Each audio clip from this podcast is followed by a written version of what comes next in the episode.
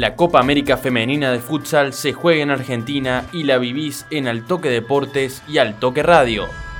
Junto al equipo de Escuchalas Gambetear, te traemos toda la información del certamen continental.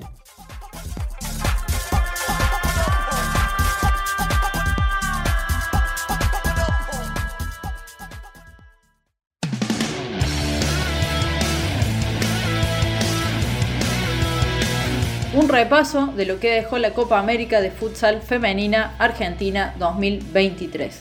Brasil agiganta su dominio en el futsal femenino sudamericano. La verde amarela se quedó con la Copa América Argentina 2023 tras vencer 2 a 0 en la final a nuestra selección anfitriona. Las brasileñas finalizaron el certamen continental consagrándose de manera invicta con 6 triunfos, 51 goles a favor y solo 1 en contra. Luana fue la máxima artillera de su equipo y del certamen con 8 tantos convertidos, mientras que Bianca fue la valla menos vencida. Así Brasil sumó su séptimo título en 8 ediciones de este campeonato que se disputa desde el 2005 cada dos años, a excepción de los cuatro años que pasaron del 2019 al 2023 por la pandemia COVID. Fue tetracampeón en el inicio con cuatro títulos consecutivos, hasta que en el año 2015, que se llevó el primer puesto, fue Colombia, aunque cabe destacar que Brasil no jugó esa copa. Luego en 2017 el conjunto brasileño logró recuperar el título y ya es tricampeón, sumando ahora la del 2019 y esta edición del 2023. Se repitió final y ganador del 2019, última edición que se había disputado habían jugado la final también Argentina y Brasil, pero el contexto fue totalmente diferente, con un marco de público, de presencia de medios de comunicación y de visibilidad mucho mayor.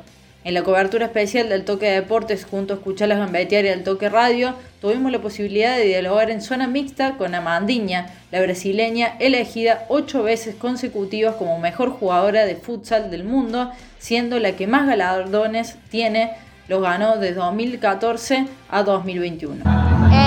Mi tercera Copa América y sí, es la primera vez que estoy viendo tanta gente eh, a ver todo lo, eh, principalmente los dos últimos partidos que creo que es el horario que la gente sale de, su trabajo.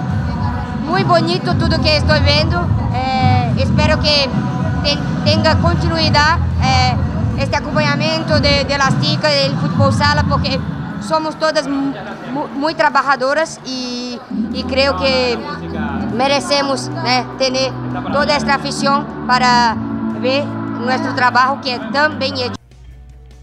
Además, también dialogamos con Josie Oliveira, una de las arqueras del conjunto brasileño, quien analizó el momento del futsal femenino en el continente. Lamentablemente en Sudamérica no, es verdad que Argentina está trabajando bastante bien, eh, ahora también hubo una mejora en Brasil con la, con la entrada de la Confederación, eh, haciéndose cargo de la selección brasileña, pero yo creo que se puede notar en Copa América las selecciones que más trabajadas, las que tienen más eh, más apoyo en su país y nos falta, nos falta mucho camino, hay muchas selecciones que, bueno, necesitan trabajar más, espero que vayamos eh, creciendo cada año y que esta competición, bueno, eh, solo avancemos, ¿no? que Comenbol mire al fútbol sala femenino con mucho cariño y que de aquí solo, solo crezcamos. Argentina, por su parte, logró su tercer subcampeonato ya que finalizó segundo en el podio también en 2011 y 2019, pero la victoria mayor estuvo en otros lados. El resultado dejó ganador y campeón a Brasil, como repasábamos, pero pasa a un segundo plano en un análisis de muchas otras victorias que sumó Argentina y el futsal femenino en general en esta última semana. El futuro dirá si esta Copa América, que se desarrolló en el micro estadio Malvinas Argentinas de Argentinos Juniors, sirve de piso, de base para un crecimiento que se sostenga en el tiempo. Tras la final, dialogamos en zona mixta con Maylen Romero, jugadora de la selección argentina, quien expresó lo siguiente. No, la, una realidad que el futsal femenino está creciendo, están habiendo muchas escuelitas, se están incorporando en la escuela y, las chicas obviamente eh, intentan seguir a la selección, lo que significa la selección nacional para cualquier deportista, eh, yo creo que es uno de los motivos. Quien también destacó la importancia de este momento fue Luli Lera, la arquera argentina, que fue una de las figuras y una de las jugadoras más queridas por el público. Sí, la verdad que es un reconocimiento que, nada, que agradecemos porque eh, realmente se viene trabajando mucho. Eh, nada, aquí que, lo pueda reconocer una jugadora como ella me parece importante. Eh, nosotras lo vemos también, no solamente acá dentro de la cancha, sino en todo lo que es las inferiores, todos los procesos que se vienen haciendo, así que nada, bueno, contentas y por otro lado, Julia Paz Dupuy dejó su mensaje para el futsal río cuartense que viene desarrollándose.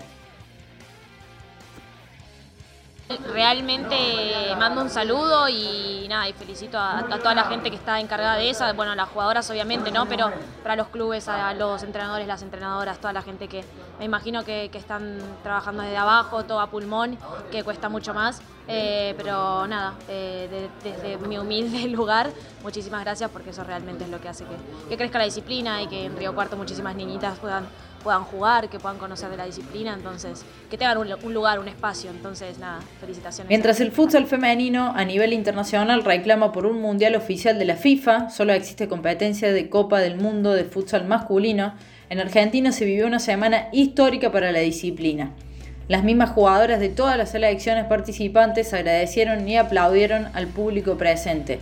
Más allá del aliento de la gente por la albiceleste, todas las elecciones, todas las jugadoras sabían que se estaba viviendo un momento histórico y que sin dudas en el Malvinas Argentinas se marcó un importante precedente para soñar con un gran futuro en la disciplina.